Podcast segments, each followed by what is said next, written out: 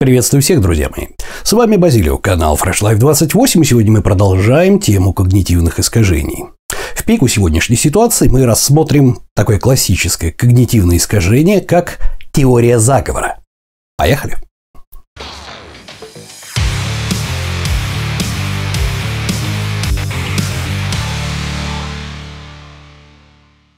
Итак, друзья мои, что такое теория заговора, я думаю, что знают все – Суть ее заключается в том, что группа людей считает, что обладают некими знаниями секретными, которыми они пришли эмпирическим выводом или прочитав какие-то секретные в интернете источники, благодаря которым им известно о том, что все глобальные какие-то вещи, они находятся под контролем каких-то очень серьезных сил, которые специальным образом замалчивают свои мотивы и скрывают информацию.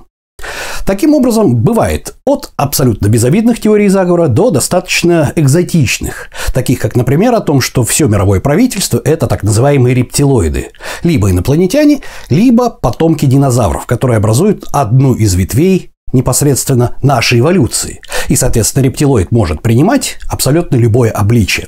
И примерно 4%, например, американцев, это достаточно серьезная сумма. Они верят на полном серьезе, что мировое правительство – это рептилоиды.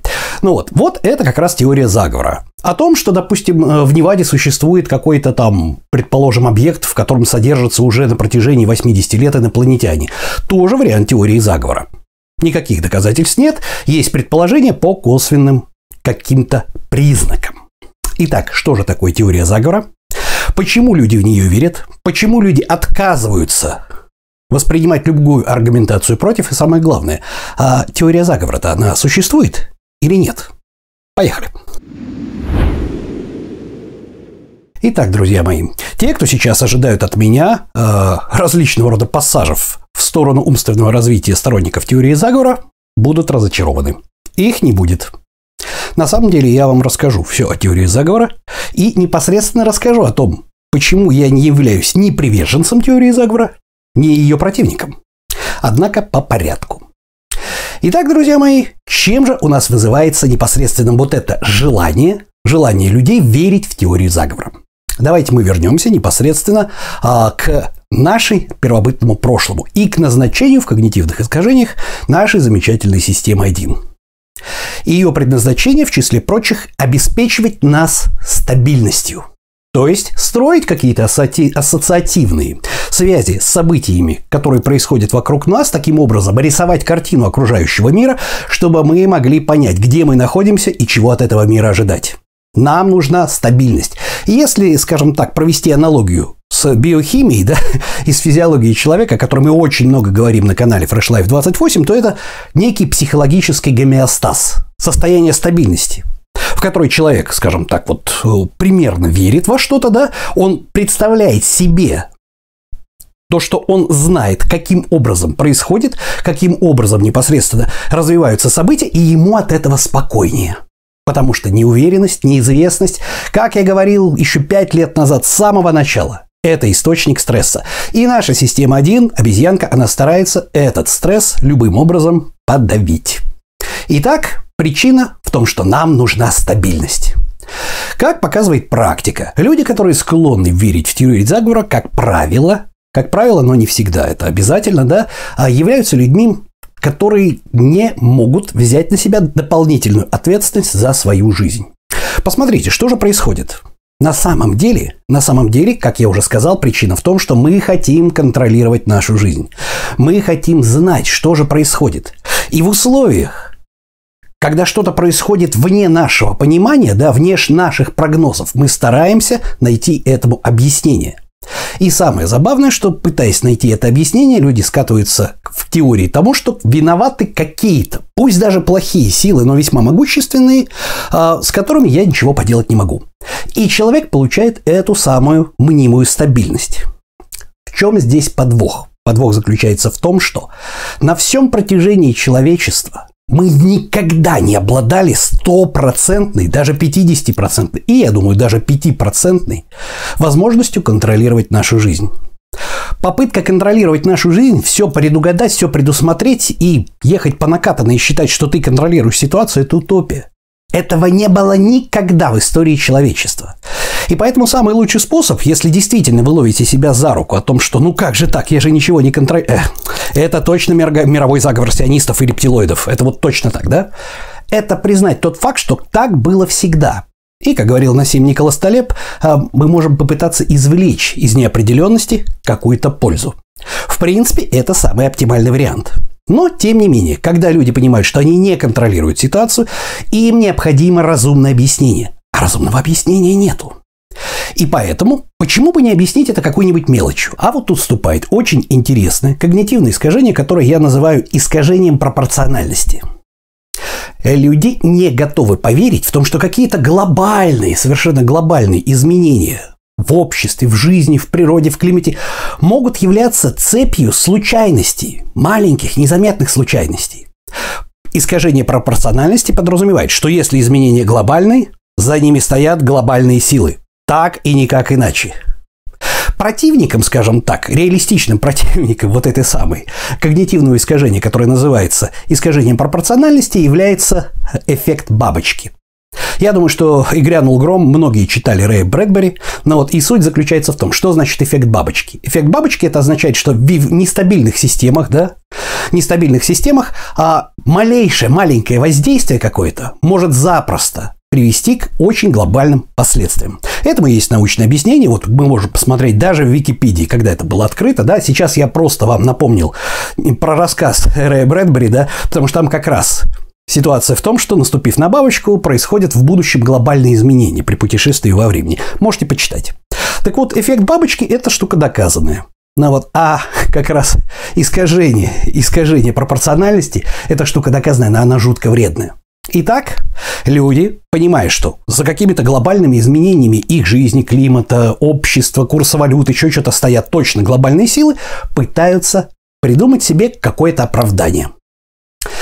И, разумеется, поскольку они склонны придумывать что-то, да, то есть там выдумывать какие-то идеи, свалить на какие-то глобальные силы ответственности, да, вспоминаем, что же у нас такое, ошибка проекции. Они предполагают, что и другие люди абсолютно такие же, они точно так же мыслят.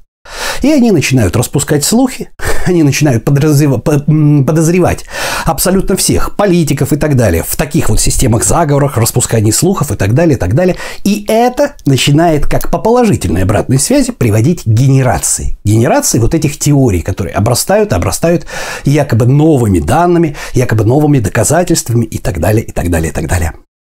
А дальше у нас происходит – что как только люди собираются в такую вот группу, да, группу любителей теории заговора, и кто-то пытается им доказать о том, что это не так, приводя аргументы и так далее, и так далее, и так далее, включается то, что уже давно рассматривалось на моем канале.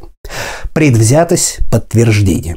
Это когда мы старательно, очень старательно выбираем аргументы, которые нам устраивают, и совершенно совершенно нелогично с точки зрения логики, отвергаем все аргументы, которые мы не хотим слышать. Почему так происходит? На самом деле причина, давайте еще раз вспомним, причина предвзятости подтверждения а, заключается в том, что нам нужна стабильность. У нас есть какая-то построенная в мозгу теория, да, теория, почему в этом мире все происходит так, а не иначе. И вдруг кто-то начинает ее рушить. Нет, вот, вот нет и все. Только очень немногие люди в состоянии абстрагироваться от этого, поймать свою обезьяну за руку и сказать «Окей, ладно, я был неправ, дым в трубу, пирожки раскатать, думаем заново, в чем причина». Большинство людей подвергаются когнитивным искажениям, как я уже сказал, это практически абсолютно все люди. Идиотами являются только те, которые не хотят ловить себя за руку. А когнитивным искажениям подвержены абсолютно все люди. Вот. И они совершеннейшим образом отвергают любые аргументы, отвергают любые аргументы, которые против теории заговора, и пытаются принять все аргументы, которые хоть как-то косвенным образом подтверждают их первоначальную оценку. В этом, кстати же, причина якоря. Как только человек получает первый раз какую-то информацию, у него образуется якорь, у него начинают обрастать вот эти самые ассоциативные связи событий в этом мире, и он построил внутри себе какую-то теорию. Попробуй-ка его теперь переубедить. Нет, не хочу, это дискомфорт. Вы выводите меня из состояния вот этого психического гомеостаза. Я не знаю, за что хвататься, мне надо строить новую теорию. Нет, нет, нет, нет, нет, нет, нет, не верю, нет, не буду. Вот так это все работает. Если же мы продолжаем продолжаем достаточно четко аргументировать против теории заговора, что у нас подключается поляризация мнений. Откуда у нас берется поляризация мнений? Имеется в виду тот когнитивный эффект, когнитивное искажение, когда человек, когда ему начинают предлагать логические, разумные аргументы, он еще больше упирается. А это уже корнями уходит в этологию. По одной простой причине, потому что в первобытном обществе, а, в животном обществе, если вы признали свою неправоту, вы лох. Вы не альфа-самец. Вы не альфа, вы омега. Вы признали свое поражение. И для людей высокопримативных с низким уровнем интеллекта, которые не в состоянии контролировать свою примативную обезьянью часть, об этом что такое примативность, от слова примат обезьяна, я уже неоднократно говорил на канале Fresh Life 28. И вот чем выше примативность человека, люди примативные, высокопримативные, с низким уровнем интеллекта, да, они подсознательно чувствуют, что если сейчас они признают свою неправоту, то все, они никто. Но, к счастью, наше общество совсем не такое. И признать свою неправоту очень часто даже вызывает уважение оппонента. Итак, привожу пример. Небезызвестный брат Чарльза Дарвина, э, Фрэнсис Гальтон, в 1872 году решил провести эксперимент.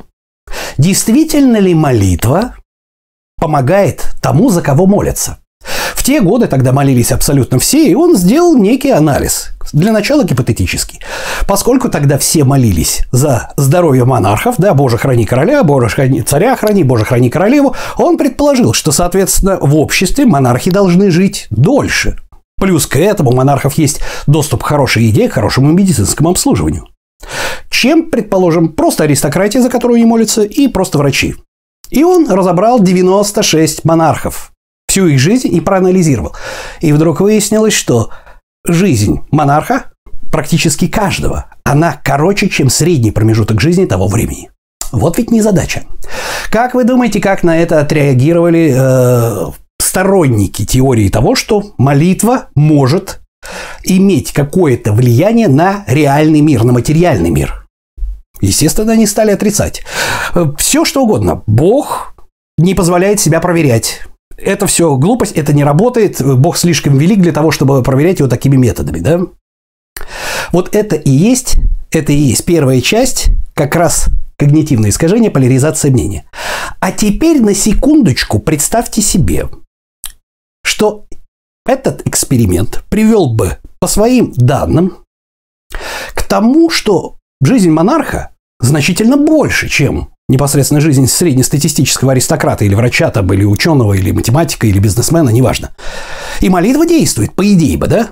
И представьте себе, что тем же людям сказали бы те же самые аргументы. Но это все неправда, на все воля Божья, Бог не даст себя проверять, это всего лишь совпадение.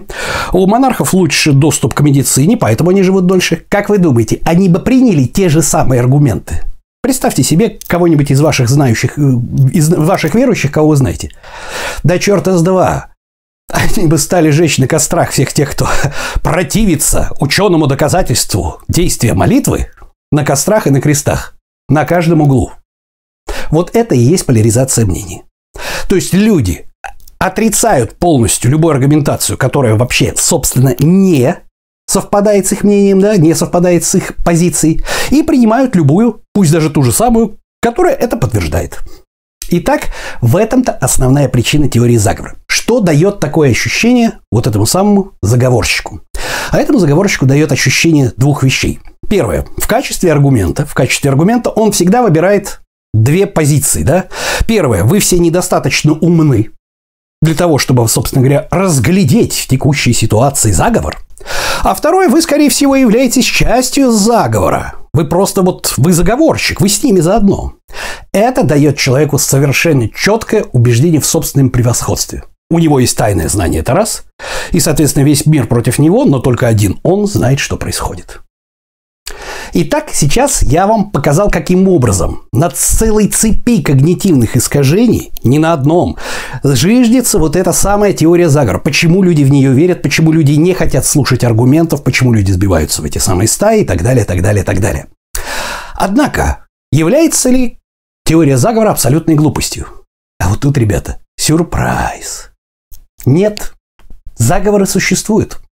Давайте мы вспомним самый элементарный нашего дорогого Эдварда Сноудена, который раскрыл непосредственно проект АНБ по всемиру, по вс... глобальной слежке за пользователями, да, с прослушкой, со всем остальным. Чем это не подтверждение теории заговора? Вспомните эксперименты над э, африканцами из нищих районов, не помню сейчас имя, которое длилось 25 лет и в которое было вовлечено порядка 6,5 тысяч человек 25 лет. Бедным людям, то есть из низкосоциальных семей в Африке, не давали лечиться от сифилиса, утаивали от них непосредственно пенициллин 40-е годы, там, когда он уже был изобретен, да, препятствовали получению лечения в других клиниках для того, чтобы провести над ними эксперимент. 25 лет это длилось.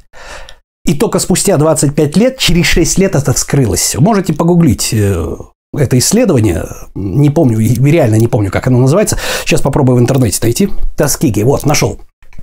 Вот. Так вот, теории заговора существуют. И так встает вопрос. Что же делать с этим? Каким образом вообще жить с этим? С одной стороны, теория заговора – это явное когнитивное искажение, с другой стороны, заговоры существуют. А теперь давайте мы вспомним, пожалуйста, еще раз посмотрите мой к сожалению, длинный, но я надеюсь, полезный двухчасовой стрим по поводу текущей ситуации с коронавирусом и так далее, что с этим делать. Там я рассказывал, что бесполезно пытаться принимать решения при недостатке информации и при ложной информации. Это то же самое, что пытаться решить шахматную задачу, когда вам из 64 клеток показывают 4, и то неизвестно, какие фигуры на них стоят. То есть это абсолютно пустая трата времени. Как я сказал в самом начале ролика, ребята, в самом начале ролика, все человечество изначально существовало при условии полнейшего отсутствия контроля над своей жизнью. Все что угодно. Начиная с первобытных строев, не было никакой теории заговора, просто чума, но тогда это списывали на божью кару. Просто землетрясение, то же самое, неважно что, но мы никогда не контролировали свою жизнь. И поэтому смиримся, давайте мы смиримся с мыслью о том, что мы живем даже в 21 веке, даже при таком обилии информации, мы живем в абсолютнейшем неведении, что с нами происходит. Потому что никто нам не покажет 64 клетки. И никто нам точно не скажет, какие там фигуры. И, скорее всего, на самом деле, я подозреваю, что до конца никто абсолютно точно и не знает этого. Что же делать в таких условиях? Все очень просто. То есть теория заговора есть. Теория заговора тоже есть. Но отрицать заговоры и верить в заговоры – это две полярные глупости, которые мы можем себе выбрать. То есть те люди, которые с пеной у рта доказывают о заговоре рептилоидов и так далее, и так далее, и так далее, не обладают никакой информацией. И те люди, которые крутят пальцем у виска и говорят, что это все заговор сионистов, а, ну давай, давай, рассказывай про свои теории. Оба неправы, потому что оба лагеря пытаются принять решение в отсутствии информации. Вместо этого Перестаньте кортизолить, перестаньте портить себе нервы и запомните, у вас 10 пальцев на руках, 24 часа в сутках. И это время лучше потратить, зная, что вы все равно ничего не контролируете, но вкладывая его в себя, в свои знания, в свои навыки, в свое здоровье, в свои умения. И тогда, что бы ни произошло, всегда может произойти катаклизм, всегда может упасть метеорит, всегда может измениться политическая ситуация, когда нас оккупируют, все что угодно. Но вы никак не можете на это повлиять. Единственное, на что вы можете повлиять, это повысить собственную цену. Это абсолютно не гарантирует того, что на вас не упадет кирпич. Это не теория заговора, это всего лишь случайность.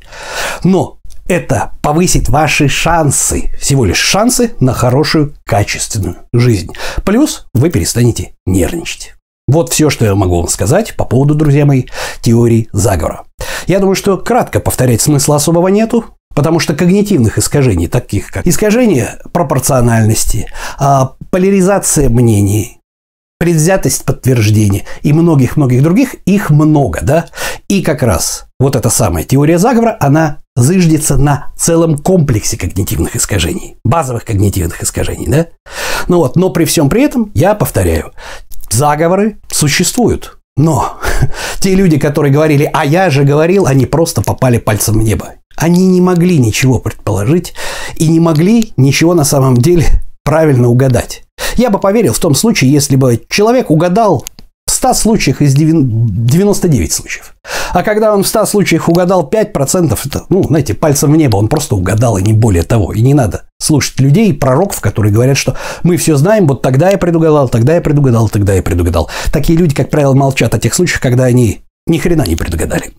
Так что, друзья мои, перестаньте нервничать, перестаньте метаться и сраться с вашими оппонентами, выйдите из обоих лагерей, и сторонников, и противников теории заговора, как это сделал я, и просто развивайтесь сами, вкладывайте себя, вашу семью, ваших детей, ваших супругов, друзей и ваших родных. А на сегодня это все, друзья мои. С вами был Базилио, канал Fresh Life 28, канал о том, как начать и не бросить новую жизнь в понедельник. Всем пока-пока.